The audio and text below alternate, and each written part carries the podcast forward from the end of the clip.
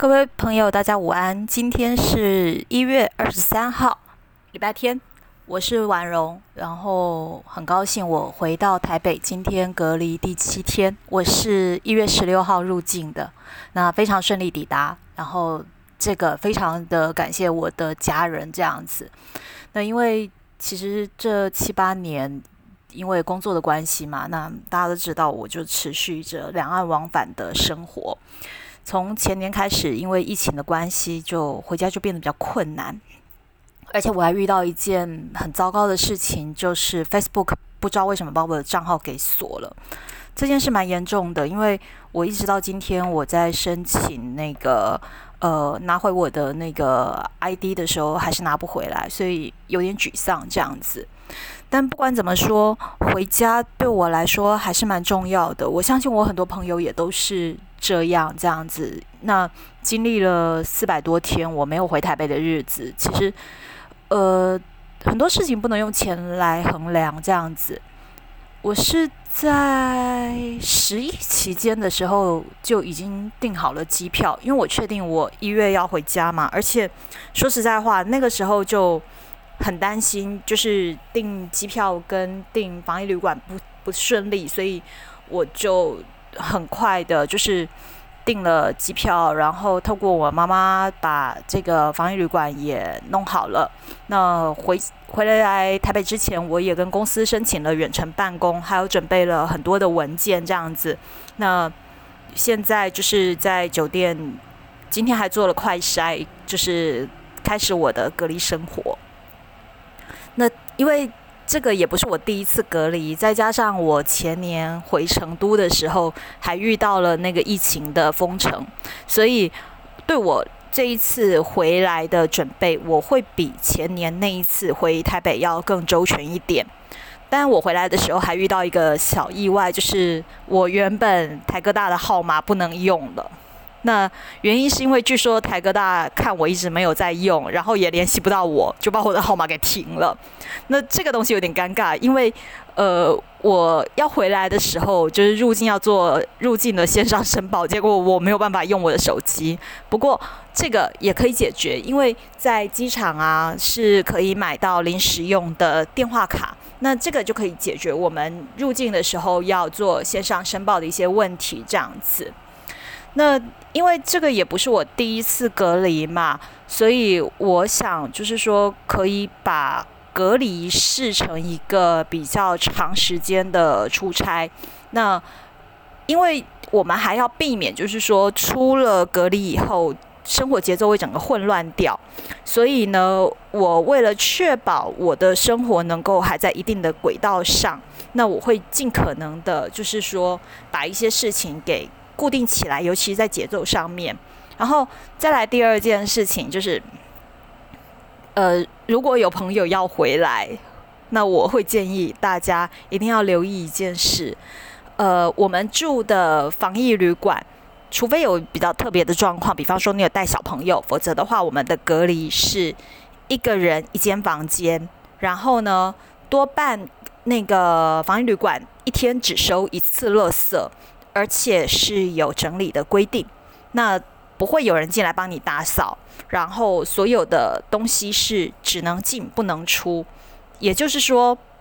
你不可能衣服可以送洗，那这个就会考验到我们这些住客本身平常的生活习惯，还有自我管理能力这样子。那这些经验，我想可以分享给大家来做参考，这样子。我先从行前准备开始说哦，就是行前准备的话，我会比较建议是最好是提前三个月，我们就把那个防疫旅馆，然后还有机票都搞定。然后防疫旅馆要怎么订呢？首先第一件事，你一定要订好机票，因为呃隔离酒店那边是要看到你的机票，你的那个入境时间，然后呢才能够做 booking。然后你 booking 完以后就付费，就订完了这样子。那这个是最关键的步骤。如果我们遇到了返乡的旺季，比方说像是春节啊、清明啊、中秋这些，那原则上来说，就旅馆很快就被订满。说真的，搞定机票，我觉得不是多难的一件事。真正难的是什么呢？是难在订到你认为呃价格比较合适的防疫旅馆。当然，如果你不缺钱，然后可以接受，就是说你住一天一个晚上的单价超过五千元新台币以上，那我觉得那是另说哦。可是，你即使是单日五千元以上的房间，你也可能会遇到一个状况是，那个在过年前很难订到房，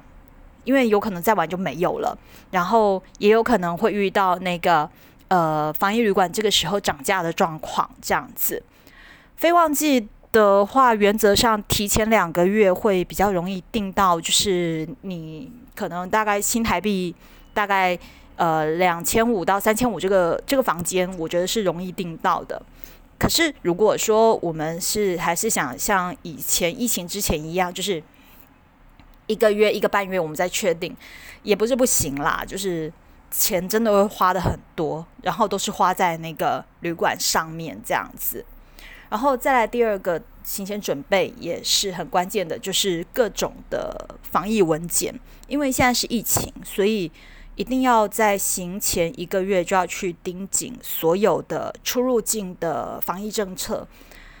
跑一趟医院做那个 PCR 是绝对必要的，而且你一定要印纸本出来。然后第二个，你一定要准备好你在海外接种疫苗的纸本证明，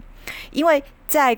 那个在台湾我们不一定能够。办那个数位护照，我指的是那个数位的那个疫苗护照。那这个会造成我们可能出了隔离之后，我们可能要跟我们的家人去吃饭呐，或者是说去逛商场，甚至于有可能要去超市的时候很麻烦这样子。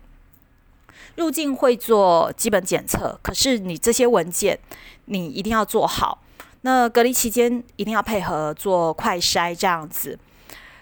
线上入境的话，是可以在那个你要入境前一天，你可以先填好一部分，然后你一定要确认，就是你的台湾的手机号码还能用。因为我其实是在这关出错了，那不过还好是说，因为淘机可以买到临时的那个电话卡，所以。我也在淘机把这个事情给解决掉，不过这个有点浪费时间，这这个是有有点那个的。那隔离酒店里，呃，隔离酒店会有包三餐，这个你们放心。然后，呃，我我觉得三餐的这件事情有一点点见仁见智，呃，得要看你认为好，什么叫做好这样子。那旅馆里头会有基本的物资啦。就是你能够想象到的那个衣架啦，然后矿泉水啊、垃圾袋啊这些都有。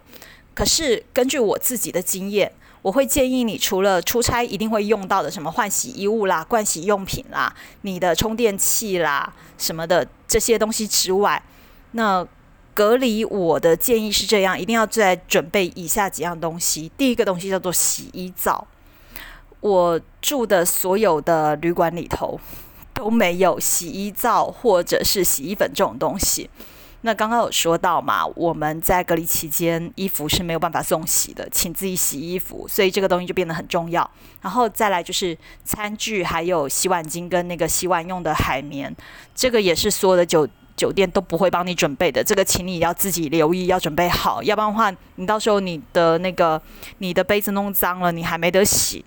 然后旅行用的衣架可以带就尽量带，因为有可能会不够用。还有一个东西是水果刀，我自己有吃水果的习惯，而且我不喜欢吃带皮的那个苹果，所以我我水果刀我也有带着这样子。那如果你有喝茶或喝咖啡的习惯，可以叫外卖，真的可以叫外卖，可是不划算。那我自己是准备了三磅的咖啡豆，为什么？因为在台北每天要喝。两杯，这是我的生活习惯。然后呢，到了那个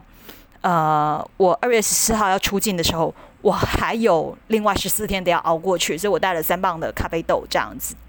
那这些东西是我自己准备的一些隔离的物料。那如果现在在收听的朋友你是女性同胞的话，我会建议你，你的贴身衣物、内衣不要有衬垫，然后不要带钢圈，因为会你要考虑到你那个要晾干的这个时间成本，所以这个我的建议是不要带。就是你，你不要带那种有衬垫或钢圈的这种内衣，要不然的话，那个你等它干会很麻烦。然后还有就是那个，呃，在材质上的话，就是一定要，我的建议是一定要快干，不然的话，你遇到像台北这几天下雨，如果你那个材质不是那种快干的材质的话，其实也是就是湿哒哒的，蛮麻烦的。如果你是女生。你有一片裙，我建议你一片裙也带着，因为一片裙在这个时间点真的很好用。这样子，大概是这些这样子。那防疫期间，我觉得有一个事情是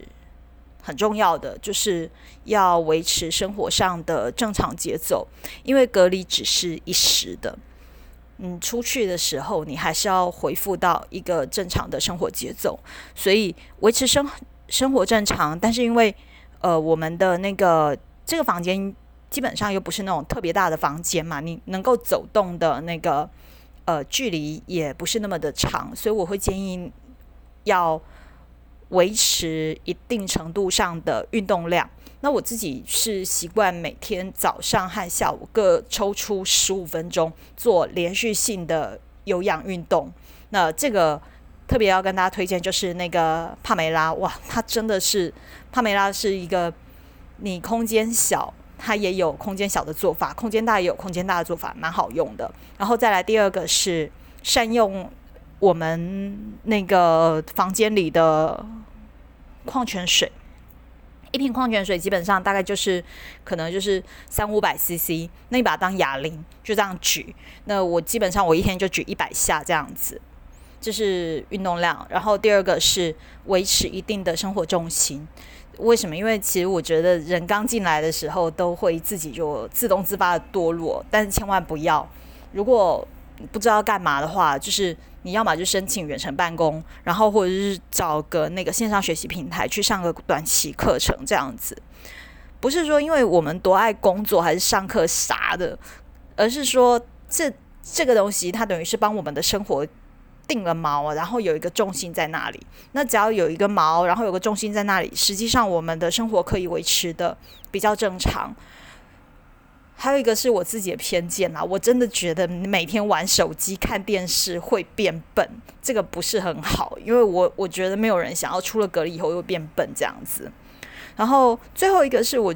我的建议是，虽然外送很方便，可是不要乱吃东西，因为那个。我们其实，在在外地工作很久，所以我们回来都会很兴奋嘛。那很兴奋，加上又能叫外卖，那就就简简直就是乱来了。可是我们这种，就是如果暴饮暴食，我们就要承担一个后果，就是我们可能会得到急性肠胃炎，这个就会很麻烦。因为通常防疫旅馆的服务人员都非常非常的好，可是你一旦遇到急性肠胃炎的时候，那这个就会变得很尴尬，这样子，因为你还是要蛮麻烦人家的，所以我觉得就是隔离嘛，不是在度假。说真的，隔离是一时的，十四天出去以后要吃啥没啥，对吧？所以留一点胃，我们出隔离的时候吃会比较划算一点，不要在这个时间点就把我们的胃搞坏了。这个是也是我我自己在隔离期间的那个建议，这样子。那当然。我其实不是很喜欢隔离，也不是很喜欢现在疫情的这个状况。那我其实虽然会分享这些隔离的防疫指南出来，但是对我而言，我自己真正的期望是疫情快点离开，或者是说在什么时间点我们能够跟这个病毒和平相处，不要再隔离了。然后出入毕竟不要再这么麻烦了，因为说实在话，这个东西对于我们这样常常往往返的人来说，其实真正难熬的，我真的不觉得是经济，虽然它很痛，就是就是经济上当然压力很大，但实际上来说，我觉得更难过的是，我们离家真的很远，那这个距离对我们而言才是最难熬的。对，那我今天的分享大概是这样，拜拜。